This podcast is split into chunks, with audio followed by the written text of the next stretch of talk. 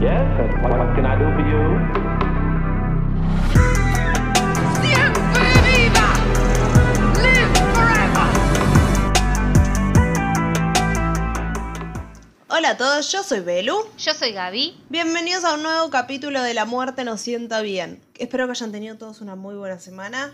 Hola Gaby, ¿cómo estás? Muy bien. Es raro vernos a esta hora, es la primera vez que filmamos, a- que filmamos. Que filmamos. Que la primera vez que grabamos a la mañana. No sé, es raro, normalmente es de noche cuando grabamos ya. Sí, igual, la- igual de cansadas. Es muy temprano, tenemos una cara de dormir. Es muy temprano, ahora a las once y media de la mañana. Una cara de dormida que nos caemos. Pero bueno, aquí estamos. Sí, señor. listas para contar otro caso que en, en esta semana no es mío, es de la señora Gabriela. Sí. Y contanos, ¿de qué vas a hablar, Gaby? Voy a hablar de un caso argentino, esta vez, que lo titulé como La noche que dos hermanas intentaron sacar el diablo del cuerpo de su padre. Mm, O el caso como más conocido es como las hermanas satánicas. Seguramente escucharon hablar de ello. Y bueno, ¿querés arrancar? Dale, arranquemos.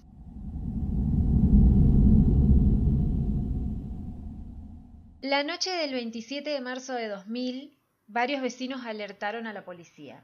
Algo sucedía en el domicilio que estaba ubicado en Manuel Pedraza al 5800, en Capital. Se escuchaban voces, gritos, se escuchaban llantos, cánticos y rezos, miedo, que se Una iban in- clandestina. Sí, que se iban intensificando cada vez más. La policía de la comisaría 49 eh, llegó al domicilio y a través de una ventana pueden ver como una mujer estaba acuchillando sin parar a un hombre mayor. Ay, por Dios. Inmediatamente entran a la casa y Julio César Corbalán de la Colina era quien estaba a, car- era quien estaba a cargo del operativo esa noche e ingresan con toda la policía. En el domicilio se encontraba Juan Carlos Vázquez, que tenía 50 años, junto a sus dos hijas, que eran Gabriela de 24 y Silvina de 21.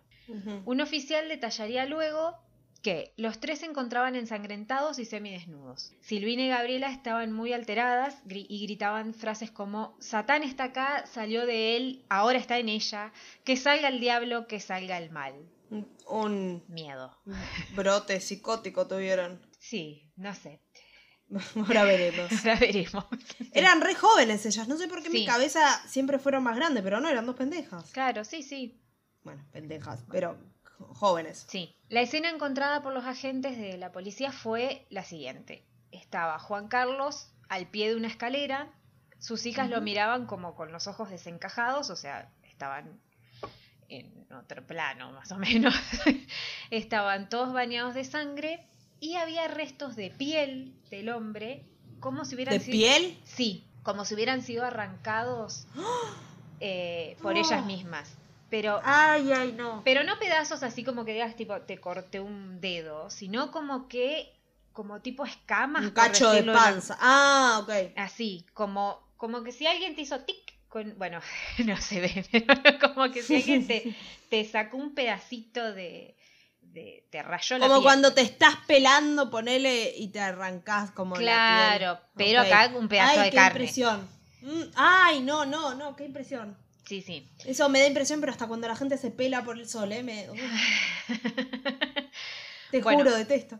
Los restos era como si hubieran sido arrancados por ellas mismas y que estaban esparcidos por el piso. Junto a ellos se encontraban como objetos eh, como esotéricos, o sea, desde libros, amuletos, y tenían tanto de magia blanca como de magia negra. Y, tam- y también tenían eh, cosas de un santo que se llama San Benito de Nurcia, que por lo que por lo que busqué es como que este santo se le atribuye como un poder de haber alejado el mal de sí mismo, o sea, como que sí, no sé si fue poseído y pudo ahuyentar eso.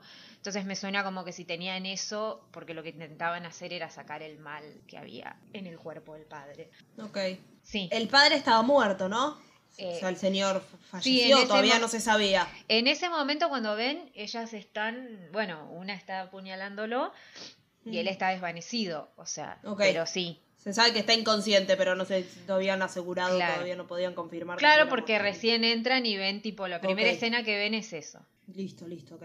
Sí. De los investigadores después dirían que en la casa la casa tenía dos pisos y había sangres por todos lados, había espejos rotos donde tenían el reflejo, o sea, la- donde uno se ve, digamos, eh, boca abajo y había como muchas cosas tiradas en el piso, desde Biblias, objetos personales y mm, comenta un policía que le tocó hacer el recorrido que nunca se iba a olvidar lo que fue entrar en esa casa. No solo por, el, por, por la escena, sino que por o sea, cómo estaba la casa ¿no? en ese momento. Juan Carlos Vázquez era viudo. Su mujer Aurora, que era la madre de las chicas, murió en el 93 luego de atravesar un, un cuadro agudo de diabetes. Entonces ahí él decide mudarse junto a sus hijas al barrio de Saavedra, Ok. porque él trabajaba cerca de ahí y también una de sus hijas iba a la facultad, entonces como para que estén cerca de, de- de estos lugares. Después de un tiempo de vivir en el lugar, como que las hermanas empiezan, creen que pasan cosas extrañas en la casa.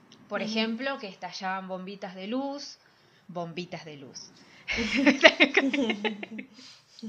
Lamparita. Sí, desaparecían cosas, había como ruidos extraños, o sea, todo lo que uno siempre escucha que pasan en, en las casas embrujadas, ¿no?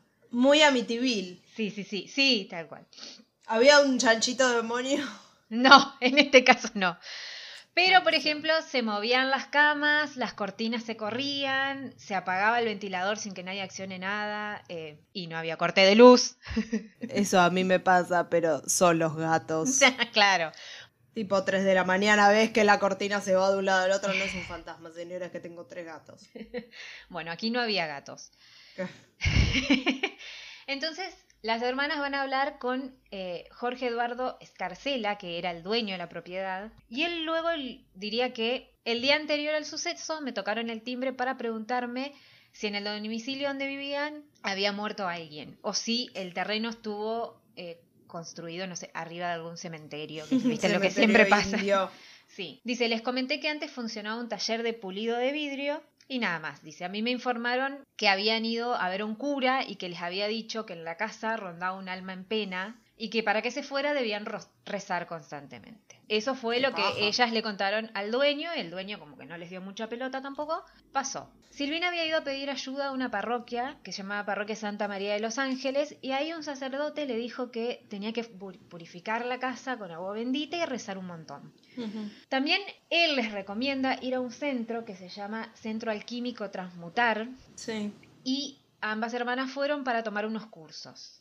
Eh, en el, bueno, después te explico bien qué, qué tipo de cursos y qué hacía este, Dale, por este favor. lugar. Una de las, de las hermanas relataría luego que para purificarnos teníamos que bañarnos en elixir blanco. Lo hicimos durante 20 días y la casa mejoró. Pero algo falló, porque a mi hermana se le metió algo. Dormíamos los tres juntos por miedo. Vimos la cara del diablo en el espejo. Después de eso, papá lo rompió al espejo. Después eso papá roncado. Pensé que iba a se le metió el demonio roncador. Los espíritus chacarreros. Sí, sí. Chaparrero, chacarrero, como carajo era chau. Dicen que con el tiempo las cosas no mejoraban, sino que al contrario, eh, se incrementaba todo. Gabriela comenta que, o sea, comenta lo que pasó luego de, y- de que su padre rompa el espejo. Y es que dijo, se puso rojo y empezó a vomitar. Vomitaba mucho, escupía sangre. A mi hermana le agarró desesperación y estaba como en trance. Siempre nos hicieron porquerías, brujerías, dice. En la iglesia nos mandaron a transmutar y por eso, por querer estar mejor, mira lo que nos pasó. No era mi hermana, Silvina parecía otra, tenía otro tono de voz. O sea, como Mm. que ellas lo que, lo que atribuyen es que fueron a este lugar a tomar estos cursos y le dijeron, bueno, para la limpieza de la casa tenés que hacer ciertas cosas y como que las hicieron y eso hizo que fuera todo Empeoró peor. todo. Sí. Claro. Eh, otras cosas que encontraron en la- esa noche en la vivienda eran velas blancas, pócimas, elixires. ¿Se dice así, elixires? Sí. Sí. Y frascos con una sustancia transparente. ¿Qué era todo eso? No lo sé. ¿Qué cantidad de sustancias misteriosas tiene esta Sí. historia? Como se ella- bañaban en una sustancia blanca. Blanca. El frasco con una sustancia transparente. Es como. Ella, o sea, nunca llegan a explicar de cómo hacen eso, o sea, con qué lo logran hacer, o si eso se los da el centro donde estaban, eso nunca se, nunca se dijo, pero ellas explicaban que eso utilizaban para purificar la casa. Que debían rezar siete Padre Nuestros, siete Ave Rezá. Malena, rezá. Bueno, siete Padres Nuestros, siete Ave Marías, un pedido a Dios y siete glorias. Pero declararon que para ese momento, o sea, como que ya el padre tenía algo, tenía como... Describen como que tenía como una bola, como si tuviera un muñeco, Mm. y que había que sacar a su padre de ahí. Entonces rezaban. Como tipo tomaban- un tumor, como un tumor, mí le había aparecido en la que- panza, no sé. A mí me suena que es como que ven que sí, algo por el estilo. Porque esa es la declaración, como que la descripción que, que dan es como eso, como que algo le, le- ve- lo ve- veían algo raro en el cuerpo del padre. Mm. Decían que ellos rezaban, se tomaban de las manos, pero bueno, no pasaba nada. Silvina diría que el demonio quería poseerla, someterla, Mm. y que logró entrar a su cuerpo, pero eso no la detuvo con la misión mística que tenían, que era sacar el mal de la casa. Entonces dice, papá se entregó como un cordero y le empecé a cortar la piel. Ay, por Dios. Y acá es la explicación de por qué los pedazos de piel tiradas. Lo corté Oh. para descascarar al muñeco y ver a papá otra vez. Mm.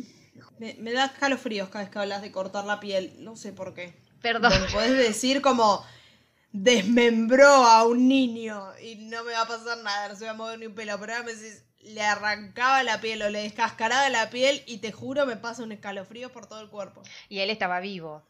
¡Ay! Pero no me des más detalles.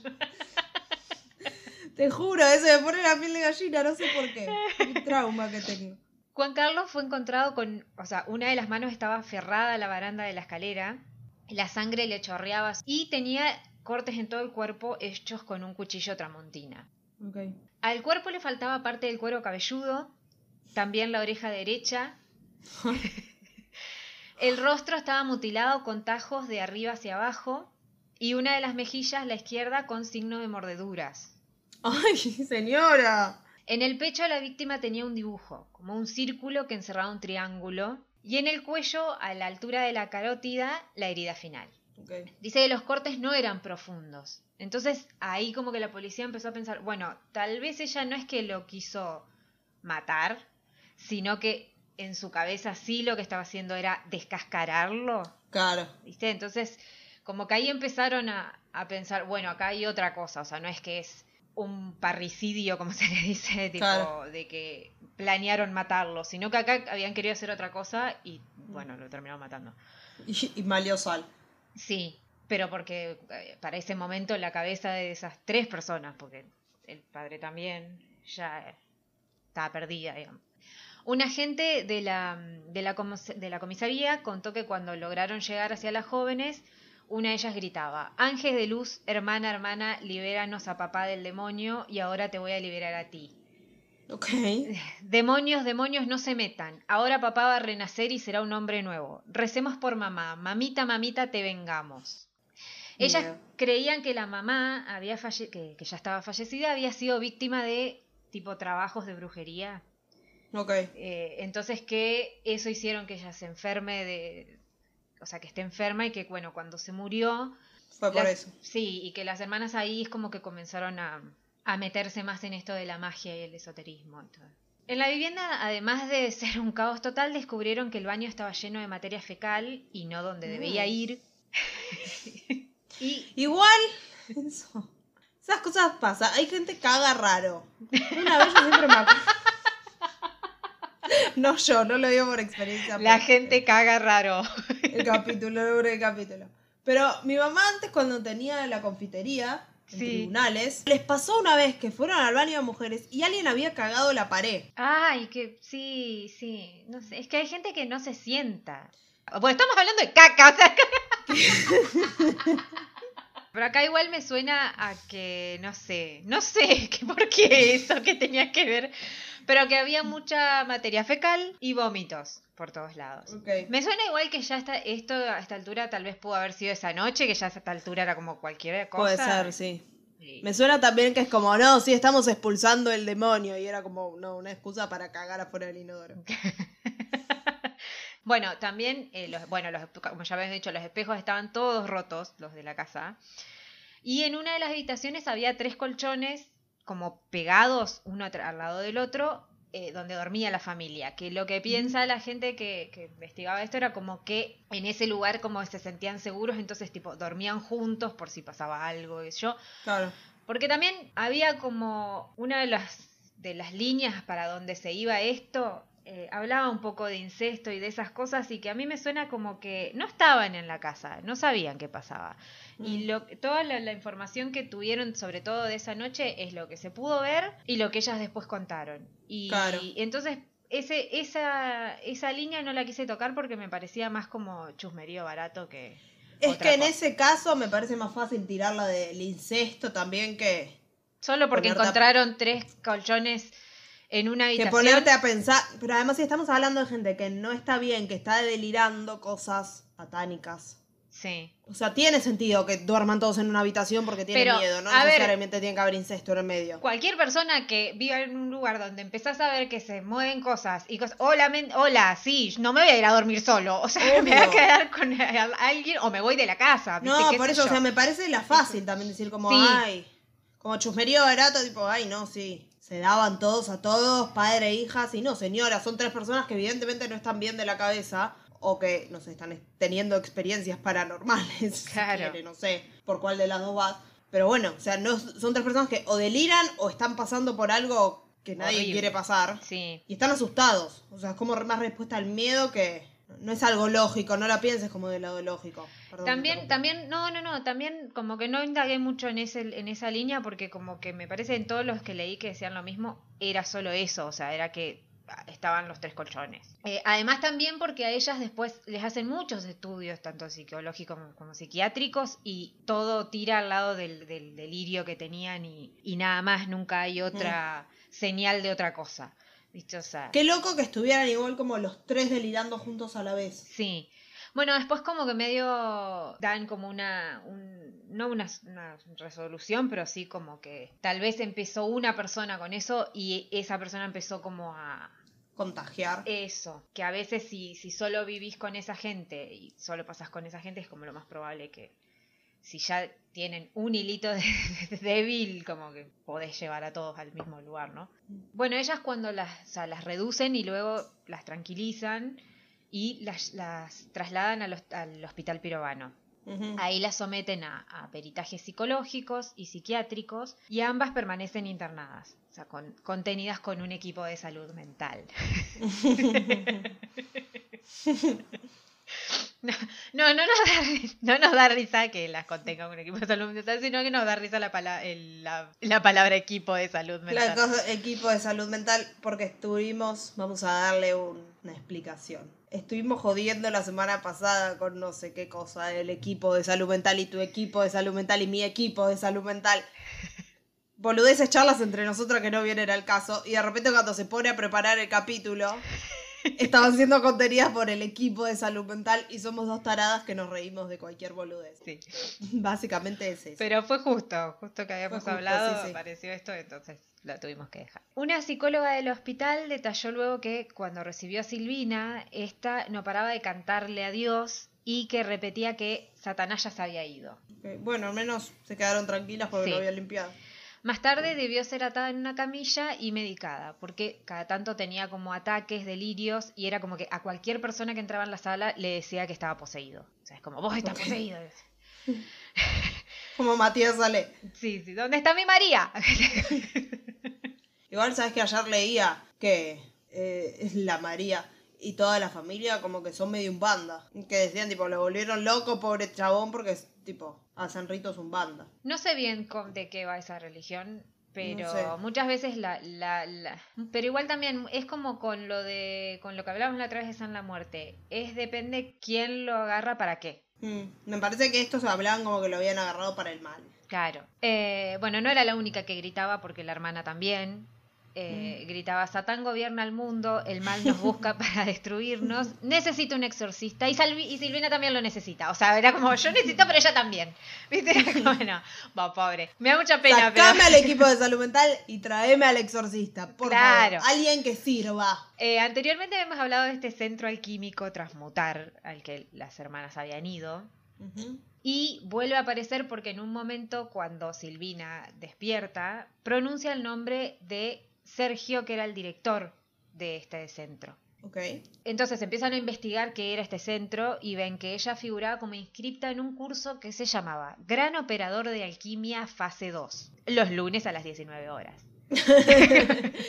y de- además, junto a su hermana, aparecían registradas como alumnas de otro curso llamado Cómo conocer a su ángel de la guarda. También se supo que el triángulo encerrado dentro del círculo que tenía grabado en el abdomen el padre era igual al símbolo de este centro. Entonces, por eso es como que los De ahí venía. vinculan con el, con, con el dueño más que nada, ¿no? Y bueno, y habían encontrado varios folletos del lugar en la casa de las hermanas. Lo que pasa es que tal vez en ese momento no lo habían tomado como tan en cuenta hasta que ella nombra al, al, al dueño del lugar, ¿no? Se intentan contactar con el dueño del lugar y este estaba en el exterior. Luego él envió como un escrito que decía que iba a volver de sus vacaciones para ayudar con la investigación. Luego dio una conferencia de prensa donde dijo que las hermanas sí habían sido clientes de Transmutar, pero que la relación de ellas con él eh, era solamente dentro de los cursos. O sea, que nunca las había visto fuera del centro. Se lavó las manos, básicamente. Sí, dijo haberlas visto ese sábado anterior al asesinato, que había estado en una conferencia, eh, que Silvina había estado en una conferencia gratuita y que luego ella se le acercó cuando terminó la charla, pero que solo hablaron de los temas de los que habían hablado en esa... eh, o sea, como que la charla tenía que ver con eh, cosas que se habían hablado en ese curso. El dueño se llamaba Sergio Echeverry, rechaza que haber como sido una influencia en las chicas para que practiquen el ritual. Dice, no hacemos exor- exorcismos, sino novenas de purificación, con las que se busca eliminar las malas ondas. No sé. Bueno, No, no hacemos exorcismo, pero hacemos exorcismos con otro nombre. el oficial a cargo de la investigación como que quiere llamarlo para que se lo investigue, pero me parece que luego no, no, sé, no, no, no va a ningún nada. lado, porque al menos no encontré que haya sido tipo o procesado o alguna cosa, nada. Lo que sí, el lugar estuvo bastante tiempo clausurado. O sea, Y sí. de- después de lo que pasa, le clausuran el lugar, pero no, no encontré más nada de información sobre, sobre eso. El informe que se, que se da al juzgado después de, de varios días de, de examinarla fue el siguiente. Ambas eran peligrosas tanto para sí mismas como para terceros y se recomendaba que eh, tengan una internación psiquiátrica en un instituto de máxima seguridad. Al recibir este informe, el juez Corbalán dispuso que eh, se traslade a Silvina de Gabriela a la unidad 27, que en ese momento ocupaba un pabellón en el neuropsiquiátrico Braulo Moyano.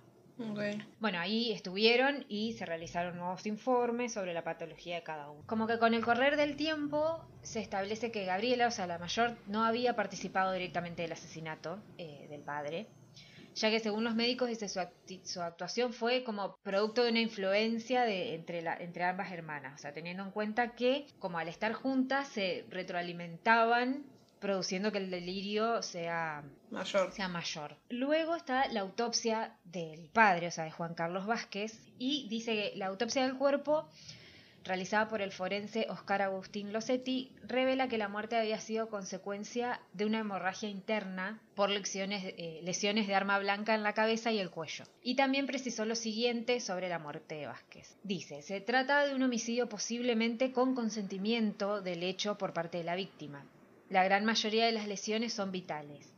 La víctima se desnudó por sus propios, medi- por sus propios medios. La víctima no se ha resistido prácticamente a ser flagelada. Los restos humanos hallados sobre el piso, lejos del cuerpo, indicarían que los mismos fueron como arrastrados por la misma sangre. Mm. Y la acción de que él estaba como en el pie de la escalera, entonces al estar en una posición como de... hacían que, que la sangre caiga y, tire, y lleve todos los pedazos Claro. de piel. Gravedad.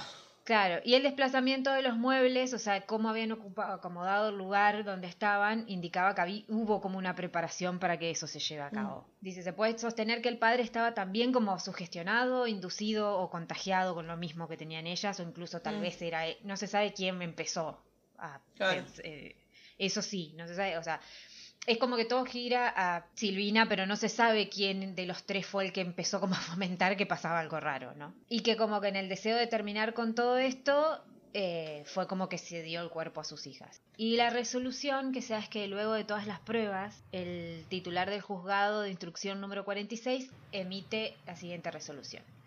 Silvina y Gabriela Vázquez formaron una diada en la cual se influenciaron recíprocamente con el tema demoníaco, en el cual creyeron con una convicción altamente delirante en la presencia del demonio, cayendo finalmente en el fárrago de los hechos ilícitos de su causa y finalizaron por consumar un tétrico parricidio. Dice, no protagonizaron una conjura exorcista, solo produjeron una sucesión de actos desorganizados, disparatados y absolutamente psicóticos que culminaron con la muerte de su padre. Eh, las dos fueron declaradas inimputables, o sea, Mm. dado que jurídica como psiquiátricamente no pudieron, ellas no comprendían el accionar hacia, hacia, su, padre, hacia su padre. Claro, no eran conscientes que estaban matando al padre. Ellas Exacto. estaban. Ellas nada más querían como sacarle el demonio o sacarle lo que fuera que estaba Tal cual. poseyendo. ¿Poseyendo? Sí, Sacándole lo que sea por lo que, no sé, el padre estaba siendo poseído. Tal cual. Y la autora material, que si bien había sido Silvina, como que legalmente no podían hacerle pagar una pena en una cárcel normal. Porque como que en ese momento ya no estaba como en condiciones de entender lo que estaba haciendo. A la otra hermana también, las, eh, también la declararon inimputable porque dio por hecho que ella eh, en realidad no participó del crimen. O sea, del asesinato, en realidad pero siguió internada igual. O sea, ambas estuvieron internadas un buen tiempo, pero ninguna fue presa a una cárcel común, Mm. digamos. Pasa el tiempo y tanto Gabriela como Silvina dejan el neuropsiquiátrico y como pueden medio que empiezan a reinsertarse en la comunidad. Pero las dos llevan como ese estigma de son las que mataron al padre, las hermanas Son las hermanas satánicas de Saavedra, claro. Exacto. Se, se da por entender que si las, las, las dejaron ir, o sea, si les dieron el alta, es porque realmente ya en ese momento no presentan nada como que puedan volver a ser peligrosas para alguien, ¿no? Claro. Supongo. Pero ambas hermanas como que fueron separadas, o sea, eh, Silvina recibió el alta en 2003, continuó sus estudios en la Facultad de Ciencias Económicas y Gabriela como que recobró de a poco la lucidez y se estabilizó psiquiátricamente, dicen. Mm. Tuvo una hija con una pareja que no sabía de este tema y cuando se entera de que ella había sido una de las hermanas, la abandonó. Qué mal igual. Ellas en sí no se vieron nunca más entre sí. Eso es lo que encontré. O sea, no sé Claro. hasta el día de hoy. O sea, eso sí. Si luego tuvieron la posibilidad o no. O si fue una especie de, bueno, salen pero no pueden volver a estar juntas. Tipo, eso sí no me Pero claro. eso no creo que haya sido porque ¿cómo lo controlas? Pero bueno, no se volvieron a ver supuestamente. Obviamente ya no viven en el PH. Eh, ese lugar estuvo cerrado como más de seis años. Al principio porque era como el expediente judicial. Después como que era un lugar de tipo de morbo y fantasía de la gente Sí. que pasa eh, para ver y que se sacan fotos y esas cosas. Nadie quería alquilar la casa. El dueño dice que intentó No. hasta hacerle una limpieza espiritual y tipo como presentación Porque- tal vez de la casa era miren que hicimos esto y Además no solo me estás hablando de como un crimen, o sea, me estás hablando de un lugar que podría estar como poseído por el demonio. Además, cuando ellas estaban, supuestamente ya estaba embrujado por algo. eh, me imagino que haber hecho el ritual ahí como que no le dejó una muy buena vibra tampoco a la casa. Y así que ahí termina, ahí termina la historia, y, pero para el, el final dejé lo mejor, que es el chusmerío de barrio. Me encanta el chusmerío de barrio. Vivo por el chusmerío. Que si bien yo dije que la línea por la que, que me parecía como chusmerío, qué sé yo, no tiene que ver con esto que voy a contar, obviamente, sino que esto es cuando, qué sé yo, periodistas van a investigar y eh, la familia habla de lo que vio, de lo que no vio y de lo que inventa también. ¿no? Claro. Hoy la zona dice está tranquila, pero quienes vivían allí ese 27 de marzo fueron testigos de ese horror hasta el día de hoy que no lo pueden comprender. Dice como que algunos prefieren olvidar lo que pasó y hay quienes eh, llegaron después y no y es como que no quieren saber qué, qué pasó ahí. Claro. Muchos tuvieron, tuvieron miedo y como que no quieren hablar, pero siempre hay gente que sí. No. Nunca falta. Entonces, estos son los eh, comentarios de los vecinos. Sí. Dice, estaba en mi casa y de pronto vi que la calle se había llenado de policías. En el barrio nunca había pasado nada y de repente se hablaba de ritos satánicos.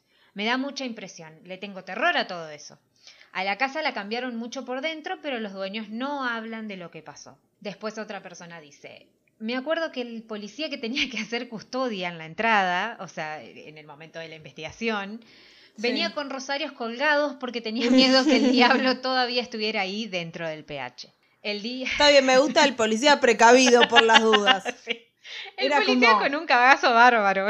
Era como cuando eras chico, y no sé si a vos te pasaba, pero a mí me pasaba que, no sé, en los pijama party, ponele con mis amigas, de repente decían como, ay, juguemos al juego de la copa. Yo nunca quería jugar al juego de la Mm. copa, siempre me dio pánico a mi juego de la Sí. copa. Y era como, bueno, jueguen ustedes, vamos a jugar al patio, nunca dentro de la casa. Todo esto estamos hablando de 9, 10 años, 11. Es la edad en la que quiere jugar a todas esas boludeces, sí. Y era como, bueno, yo no juego, me quedo mirándolas. Alguien tiene un rosario, yo no creo en un carajo, nada. Pero es como, bueno, no existe, pero que los hay, los hay. Entonces Sí, uno sí, queda sí. con una esquina con el rosario. Como, bueno, cualquier cosa estoy protegida por un dios en el que no creo. pero Claro.